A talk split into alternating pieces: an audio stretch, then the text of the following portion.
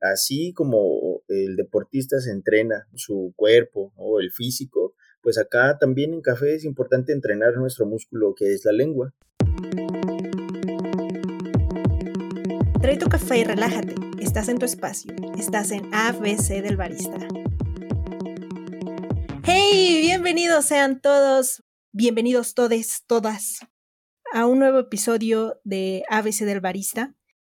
En esta ocasión está con nosotros Alex Alejandro Escobar. Estoy pero vuelta loca porque en realidad le traía muchísimas ganas a esta entrevista y al fin se pudo concretar. Hola Alex, ¿nos escuchas? Hola Ana, sí, los escucho bien. ¿Cómo estás? Muy bien, muy a gusto y ya con cafecito en el cuerpo, que es lo más importante. Lo más importante del día, es la misión diaria eso. Es la misión de cada día. Oye, bueno, ¿nos regalas una presentación para los que no te conocen? Claro que sí. Pues bueno, muy buenas tardes a todos, a todas, a todes, como nos dice Anita. Eh, mi nombre es Alejandro Escobar Vázquez. Yo soy barista desde hace 13 años aproximadamente. Soy un apasionado del café, un amante del café, un adicto al café y pues bueno, me encanta platicar un poquito sobre lo que hago y como presentación o decir qué, soy o qué hago, pues bueno, fui campeón nacional de baristas en el 2012 y fui campeón nacional de Brewers Cup en el 2014. Actualmente sigo vigente como catador Q, es una certificación a nivel internacional como sommelier de té en grado 3, son cuatro grados los que hay, ya casi, casi que me certifico como sommelier de té. Y pues bueno, son algunos como papelitos que me han ayudado a, ir entendiendo un poquito más esta bebida. Algo leve, empezamos tranqui ¿eh? con la presentación. Oye, pero ¿cuántos años dices que tienes en el mundo del café? Trece años. Wow, es, es, un montón, es toda una vida. Pero soy joven, ¿eh? No creas que tampoco. Empezaste em, joven. Empecé, empecé como a los seis años a tomar mis primeras tacitas de café. Ah, ok, ahí vayan haciendo cuentas más o menos para que vayan calculando la edad de Alex. Oye, Alex, ahorita actualmente, ¿qué proyectos tienes? Pues actualmente estoy como un emprendedor más de esta ola de emprendedores en pandemia que se soltaron mucho como en esta parte, pero pues bueno, ya es una idea que yo traía pensando desde hace algún tiempo atrás. Entonces estoy como emprendedor de mi marca de café que se llama Pare de Dormir y también una marca de cold brew que se llama Pistonero Cold Brew. Entonces estoy en mi casa tostadora de cafés. Acá manejamos diferentes cafecitos. Tenemos cafés de especialidad y en algunas ocasiones podemos tener algunos cafés internacionales. Entonces me dedico pues a estar tostando estos cafés, a encontrar un buen perfil para, para que queden en su punto. Los ofertamos a nuestros clientes que tienen o una casa tostadora, les facilitamos a veces el café en verde, o a barras de cafés que les vendemos el café tostado, o cafeterías o algunos lugares en donde consumen y venden nuestro cold brew me dedico a eso, me dedico al cuidado de mis hijos, me dedico al cuidado de mis plantas, de mis perros y pues eso es lo que me ha dado de beneficio y de buena oportunidad de esta pandemia. Exacto, me gustaría indagar un poquito más en eso. ¿Cómo, cómo fue que empezaste tú con estos proyectos y a raíz de qué surgió?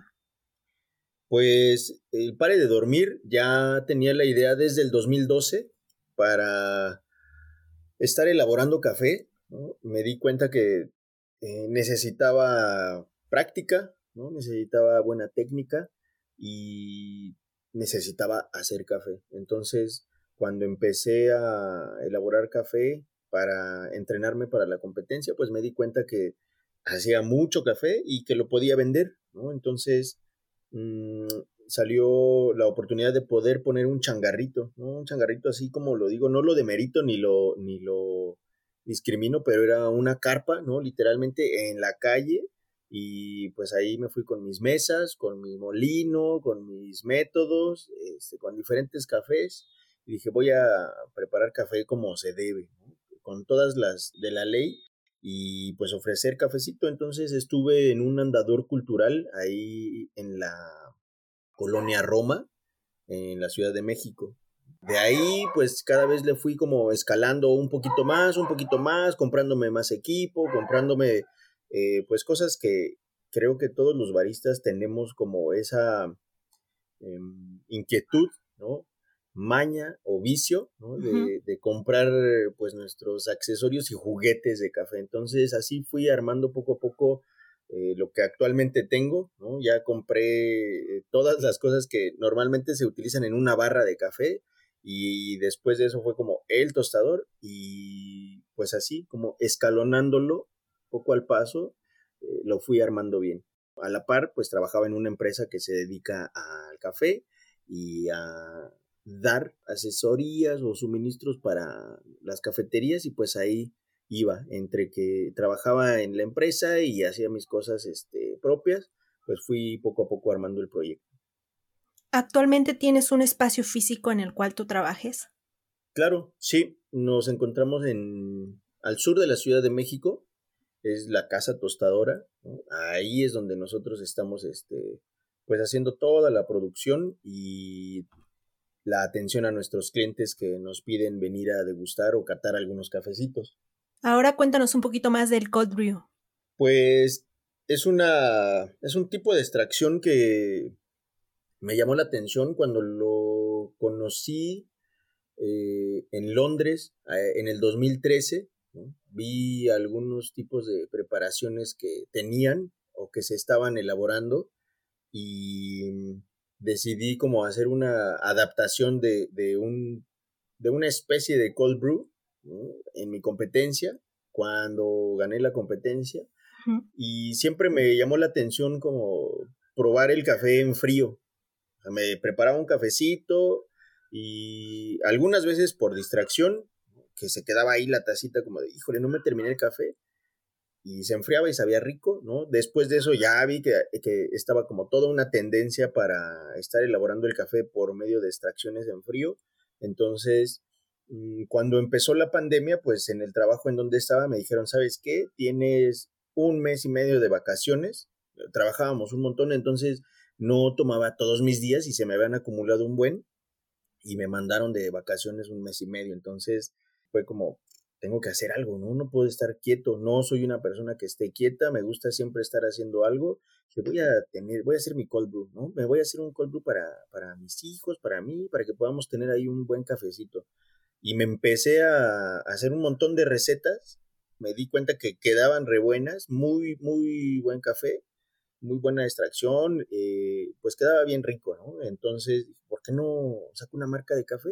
Ya tengo mi espacio de café, solamente lo abría los domingos, antes de pandemia. Después de eso ya no se abrió, por lo mismo de, tener como ese, esa limitante de, visita de personas y toda la onda, todos estábamos confinados, pero me gustó que me di la tarea de sacar una marca, ¿no? De registrarla, de pues hacer todo el diseño, toda la planeación para tener una botella de cold brew ya con un producto bien chido y como producto final y venderla, ofrecerla y que la gente la pudiera degustar. Entonces esa fue mi tarea.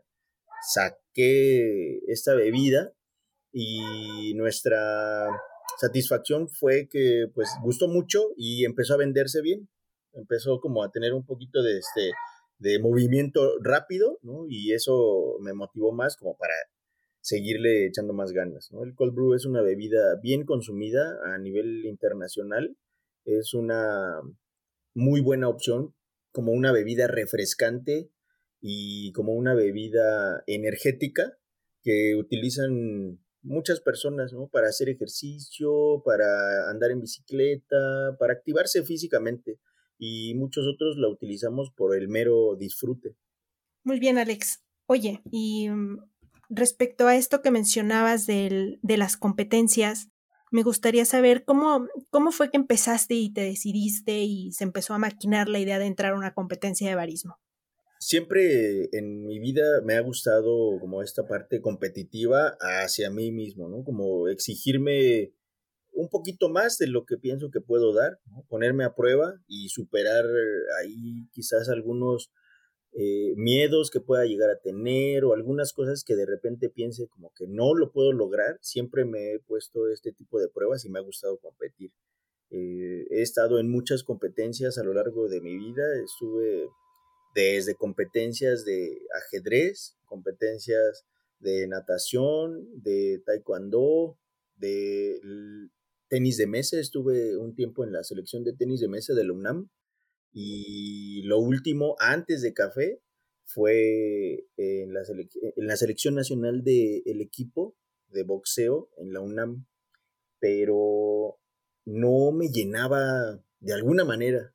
De alguna forma me gustaba, había buenos retos, era buena disciplina física y mental, pero cuando entré a café fue muy diferente. Y cuando vi que había competencias, dije, esta competencia la tengo que este, vivir. Eh, es un muy buen reto, es una buena opción, hay mucho que aprender y así como el deportista se entrena su cuerpo o el físico, pues acá también en café es importante entrenar nuestro músculo que es la lengua. Entonces, eh, me gustó mucho esa parte para poder tener más herramientas y poder encontrar y decir, este es un buen café por todos estos atributos o estas características que tiene. Eso que dijiste de la lengua fue clave, es clave, en verdad. Pongan mucha atención y espero que ustedes empiecen a desarrollar también habilidades que es justo eso, desarrollarlas, sí se puede es un montón. O sea, yo me daba cuenta como qué se necesita para saber degustar un buen café, porque al principio la gente me decía, este café sabe riquísimo, ¿no? O este café está súper feo y yo decía, sabe igual. No, no encuentro esa diferencia, no sé por qué dicen lo que dicen.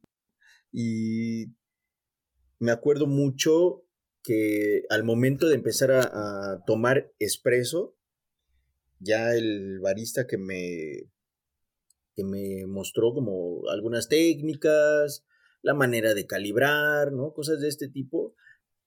Se me hizo mucho como lo que tú dices en tu perfil, ¿no? Que es como con un sentido arácnido, ¿no? Que tiene como diferentes directrices y que puedes tomar a lo mejor cada una de ellas y cada una de ellas es un mundo totalmente este, envolvente y muy apasionante. Entonces cuando me metí un poquito más hacia la catación, me di cuenta que el café es inmenso, ¿no? En cuanto a lo que nos tiene que, ofrecer y en cuanto a lo que podemos aprender de él y lo que podemos compartir. Entonces, me di cuenta también que en una competencia de café, pues es lo que se está evaluando. Si no tienes la manera de poder descubrir o encontrar un buen café, lo que va a pasar es que alguien más te va a decir, este es un buen café. Y no estás completamente seguro de si sí lo es o no lo es, o no estás convencido. Entonces, lo más importante para mí fue, me entreno yo, decido yo, y yo me voy con este café que, que para mi percepción es un buen café. Respecto a eso, ¿cómo fue que te empezaste a capacitar que, eh, para competencia y para pues, nos desarrollar las habilidades? Pues bueno, participé una vez en la competencia, quedé eh, en las finales, se, mediocremente puedo decir, no me fue bien, no me fue mal, ¿no? Pero para ser la primera vez y quedar en finales, después de eso tuve la oportunidad de ir a Europa y de ver como un poco más la cultura del café que, tenían en primer mundo. Entonces me di cuenta que si no me entrenaba, si no empezaba a conocer más cafés, no iba a poder eh, tener mayor oportunidad para ganar esa competencia. Entonces empecé a investigar más, empecé a darme cuenta que existía ahí el Coffee Quality Institute, que se enfoca pues a la capacitación de las personas que quieren ser catadores Q-Grader o ahora está la certificación R, que va para robusta, ¿no? Para ser un catador de cafés robustas. Y pues me empecé a meter, ¿no? O sea, quise presentar los exámenes, hacer las pruebas, certificarme. Y desde el 2011 a la actualidad he estado como catador vigente. Entonces, mm, sí hay que buscarle, ¿no? Acá en ese tiempo, en México, había buenos cursos. Había buenas asesorías, pero no había una certificación como tal. Entonces, lo que yo quería es como tener esa validación por medio de, de, algo que me certificara a nivel internacional, como que pues estaba apto para hacer las cosas, ¿no? Ahora que mencionas estas problemas, digámoslo así, mm, barreras que te enfrentaste, ¿cuáles son, cuáles son los retos que, que, te enfrentas o que te enfrentaste en el mundo del café? Pues el primero fue el desconocimiento, fue la, la ignorancia de no saber si estaba el café bien, si no, si ese sabor o perfil que tenía era bueno o era agradable o desagradable, porque a veces alguien podía decir, órale, sabe bien rico este café, ¿no? Está muy bueno, pero llegaba, por ejemplo, algún catador y decía, no, este, este café tiene defecto. Y yo, oh, ¿cómo alguien puede decir que está muy bueno y otra persona puede decir que tiene un defecto, ¿no? Entonces, eh, esa fue como de las primeras cosas que yo vi que tenía como una limitante, ¿no? Era un buen reto. La otra era cómo lo puedes expresar, ¿no? Para que las demás personas lo entiendan y no se escuche ni muy técnico, pero que les llame la atención y que digan, órale, sí, sí se me antoja tomarme un cafecito, ¿no? Sí me gustaría tener ese tipo de experiencia.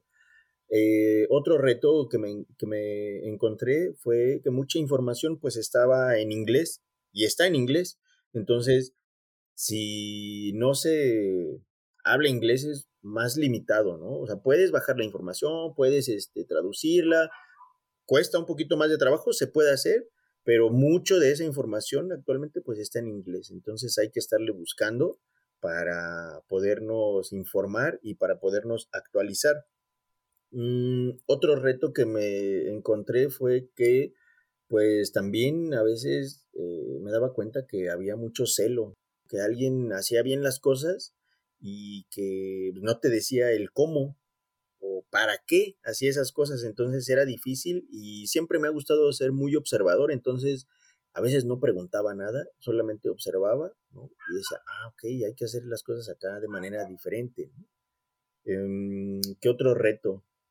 ¿Qué otro reto? Pues creo que a veces cuando estamos trabajando como baristas, a mí me pasaba mucho que no veía al principio como hacia dónde me voy a ir, qué futuro voy a tener o, qué me veo aquí trabajando en barra a los 45 años o 50 años, estando en la barra haciendo este capuchino, latte o algún flat white, no o sea, alguna onda así, ¿qué es lo que voy a ¿A qué le voy a aspirar aquí, no? Esos son los retos que yo me, daba cuenta que tenía. Con esto último que mencionas, y tienes una trayectoria larga, son 13 años. Se dice fácil, pero no, no lo es. ¿En algún momento te ha hartado tu trabajo? Híjole, no. O sea, pues es que el trabajo, o sea, por sí solo el trabajo, ¿no? la actividad que se haga en cualquier trabajo no es fácil, ¿no? Por eso nos cuesta trabajo, porque no debería de ser fácil. Pero yo al café y las cosas que realizo en torno al café, mm, no siento que sean como un trabajo que deba de hacer o que tenga que hacer. Muchas cosas pues salen así con mucha facilidad solitas, se prestan, se van acomodando y van saliendo súper bien. Entonces, lo que me ha costado trabajo a veces es em, el ya involucrar a más personas para que podamos tener un mismo fin común, ¿no? Eso sí me ha costado un poquito más de trabajo. Em, me ha costado trabajo como en la parte de números, ¿no? Ahí es como, Ya viéndolo desde un punto de vista de negocio. desde, pues, ver como la parte crítica. Ahí sí me ha costado un poquito de trabajo, pero todo lo demás, todo lo que involucra café, lo, lo vivo con un montón de entusiasmo, con mucha alegría, con un montón de pasión y no, no me cuesta trabajo. De repente puedo estar desde las 6 de la mañana, ¿no? Ya empezando una catación, ¿no? A encafeinarnos hasta las 12, una o dos de la mañana y seguir probando un poquito de café. Entonces, por eso no, no hay ningún problema. Sí, cuando algo te apasiona es más fácil todo. Todo es más sencillo. Así, tal cual. Además, eres una persona que, como, como lo dijiste, no te puedes estar quieto, entonces te estás moviendo hacia catación, hacia tostar, eres como barista, estás fungiendo diferentes roles y eso ayuda. Sí, verlo de manera diferente o distinta, ¿no? desde diferentes puntos, pues es más fácil para no aburrirme, ¿no? Entonces, en algunas ocasiones, pues ahí veo como la parte de catación, en otras, en otras ocasiones estoy en la parte de, tueste, en otras eh, opciones estoy como en control de calidad, viendo cómo están los granos de café en verde. Eh, me gusta mucho estar en la barra, ¿no? Disfruto mucho estar preparando café, atendiendo al cliente. Entonces, todos estos diferentes spots me dan como esa facilidad de no aburrirme y de hacerlo mucho más fácil. Oye, y ahora como una duda más, más existencial. Hace ratito comentaste que estabas en, en equipos de la UNAM. Si no te hubieras dedicado al café, ¿qué serías ahorita? Quería ser chef. Ok.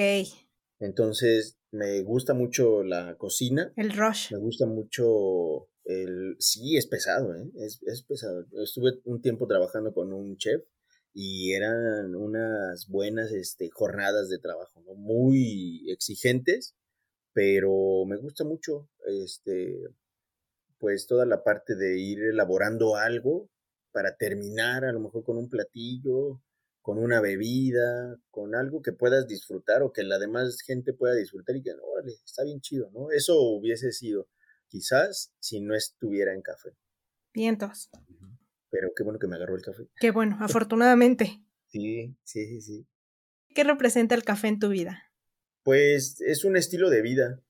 Es para mí el café algo que sin duda veo desde muchos puntos de vista, ¿no? Es un ser vivo, es una planta. Una planta necesita un montón de eh, cuidados, de respeto, de valor y dentro de todo eso, pues a final de cuentas termina como una semillita que nosotros tostamos, molemos y consumimos. Entonces, em, también representa una disciplina, un respeto hacia eh, la madre naturaleza, hacia las personas que lo cultivan, a todas las personas que viven realmente de una producción de café, de un eh, productor de café que, su vida depende de cuánto va a producir esa planta y cuánto va a vender de ese cafecito y cómo se lo van a pagar. Entonces, es una cadena de valor para mí que no, no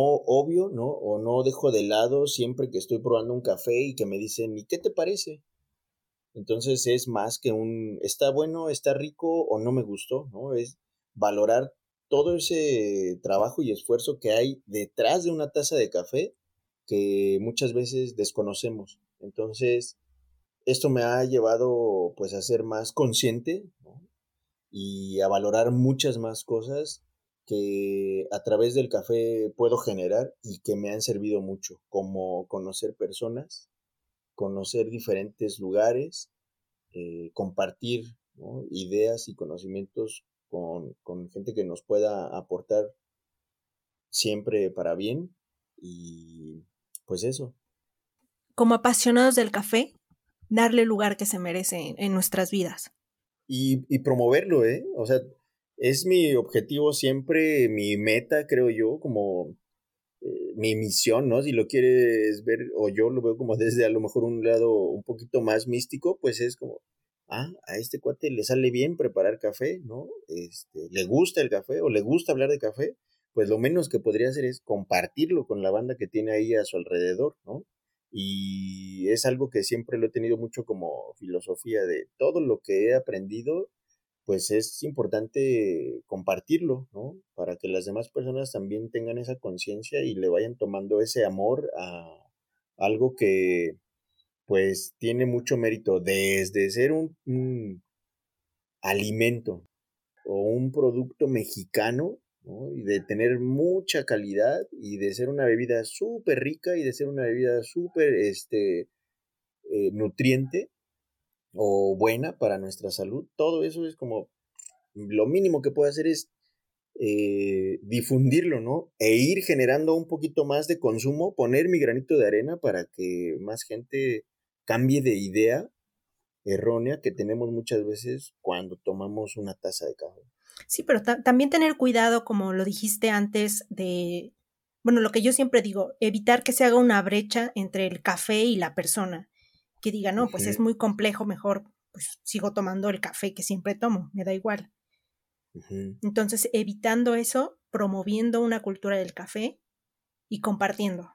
Creo que ser incluyente es lo mejor que se puede hacer en el café porque a mí me pasó muchas veces que en algunos lugares me sentía como un tonto pidiendo el café o me hacían como cara fea así de, ay, ¿cómo está pidiendo este café así, no?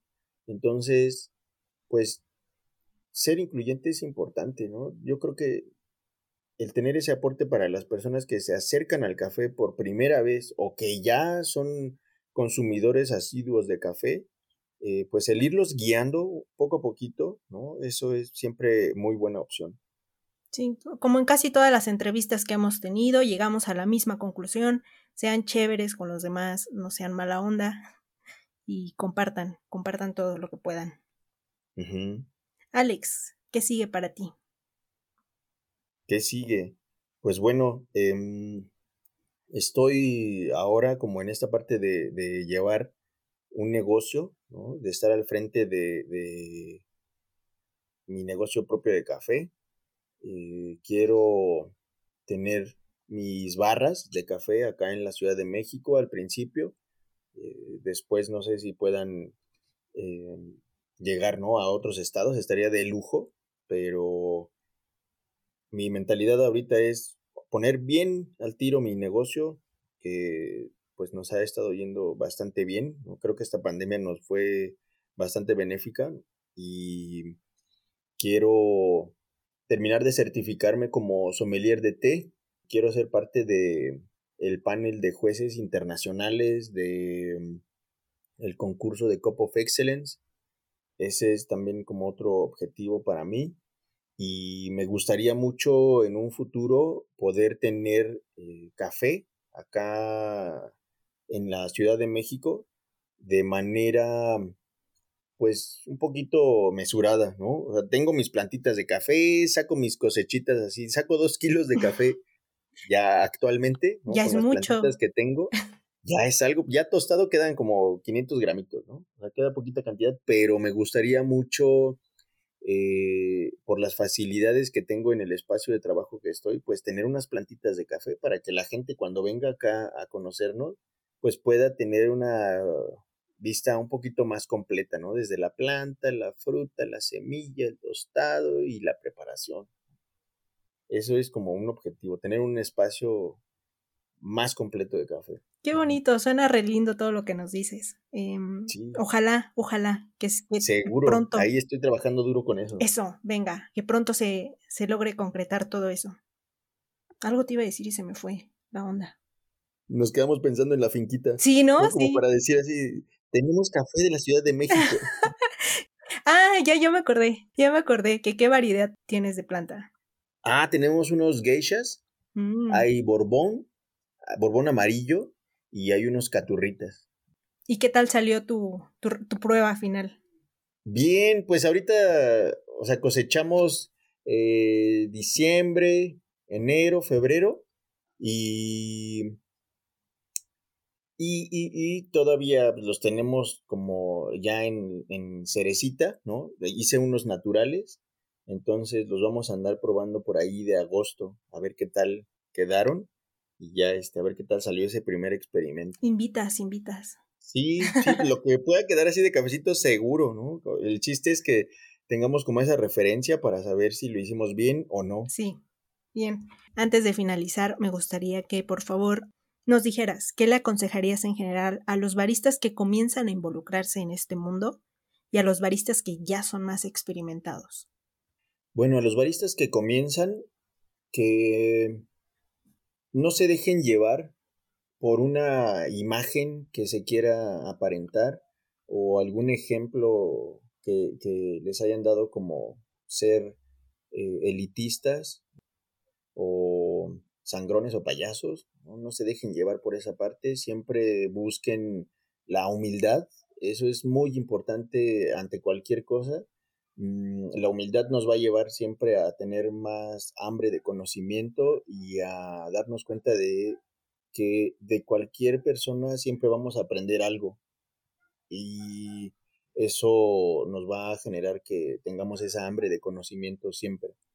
Eh, les recomiendo que entrenen su paladar, entrenen sus sentidos, ¿no? el olfato, eh, que prueben muchos cafés, que visiten barras, que hagan comunidad y que compartan, ¿no? Siempre, que compartan es muy bueno y a los baristas que ya tenemos un ratito, ¿no? Que ya tenemos como una trayectoria, pues hacer sentir cómodos, ¿no? A la sangre nueva que viene, eh, mostrarles nuestras em, dificultades que tuvimos, ¿no? En nuestro camino, como para irlos enseñando, guiando o eh, ser como una especie de tutor, ¿no? Para que les sirva de este, aprendizaje y pues siempre estar motivados, que se den cuenta que el café es más que una bebida, ¿no? Eso es algo que nos junta mucho, hace mucha comunidad en todos los sentidos y que es bueno siempre igual tener esa humildad, ¿no? No porque lleves 13 años, 15 años, toda la vida siendo un barista, si ya fuiste campeón o no, pues va a llegar siempre alguien, ¿no? Que a lo mejor no tenga todos esos títulos, que le apasione un montón el café y que te pueda enseñar algo nuevo. Entonces, tener la mente abierta siempre para lo nuevo que vaya cambiando con el café. Algo que me encanta es que el café es súper cambiante año con año y nos, nos da muy buenas sorpresas. Entonces, las tendencias van cambiando un buen y eso como barista ya de un buen rato, pues es importante ahí, ¿no? Estar como en ese cambio, en esa nueva adaptación para que se sigan haciendo bien las cosas. Bien ahí, Alex. Alex, ¿cómo te podemos contactar? Me pueden contactar en redes sociales, Facebook e Instagram. Estoy como Alejandro Escobar Vázquez en Facebook y en Instagram como arroba Alex Cofea, como se escribe eh, Cofea arábica, ¿no? Como la especie. así estoy, Alex Cofea. Eh, también pueden encontrarme en la página de Pare de Dormir, www.parededormir.com. Em, pistonero Cold Brew, ahí nos pueden encontrar, mandar mensajitos, cualquier cosa que necesiten, alguna asesoría, probar algún buen café, platicar solamente de cafecito, ¿no? Cualquier cosa, pues es bienvenida. Bien, ahí está. De todos modos, vamos a dejar los enlaces para que les, seas, les sea más fácil llegar, estar en contacto. ¿Algo más que nos quieras decir? Pues cuídense mucho, no bajen la guardia. Estamos ante una situación eh, mundial muy cambiante y de esto hay que tomar siempre lo mejor que nos sirva para tomar impulso, que nos sirva para ser más competentes y que nos sirva para estar más al tiro, ¿no? Siempre compartan una buena taza de café con todas las medidas de seguridad, eh, disfruten su cafecito, como sea que lo tomen y siempre invítenle a alguien ese traguito de café. Bien, todos, muchísimas gracias. Estuvo mil veces mejor de lo que imaginaba la entrevista, en serio. Muchísimas gracias. No, hombre, pues es un gusto para mí, la neta, participar en este tipo de, difusión de plataformas y de oportunidades que tenemos para platicar un poquito más del café y te agradezco mucho Ana que me hayas contactado y que se dé la oportunidad de poder hablar un poquito más ¿no? en este tiempo. Gracias a ti, Alex. Ok, bueno, pues será todo por este episodio. Espero nos encontremos la próxima semana y pues ya sabes, como siempre, ya deja de pensar en el mejor café y anda a prepararlo. Adiós.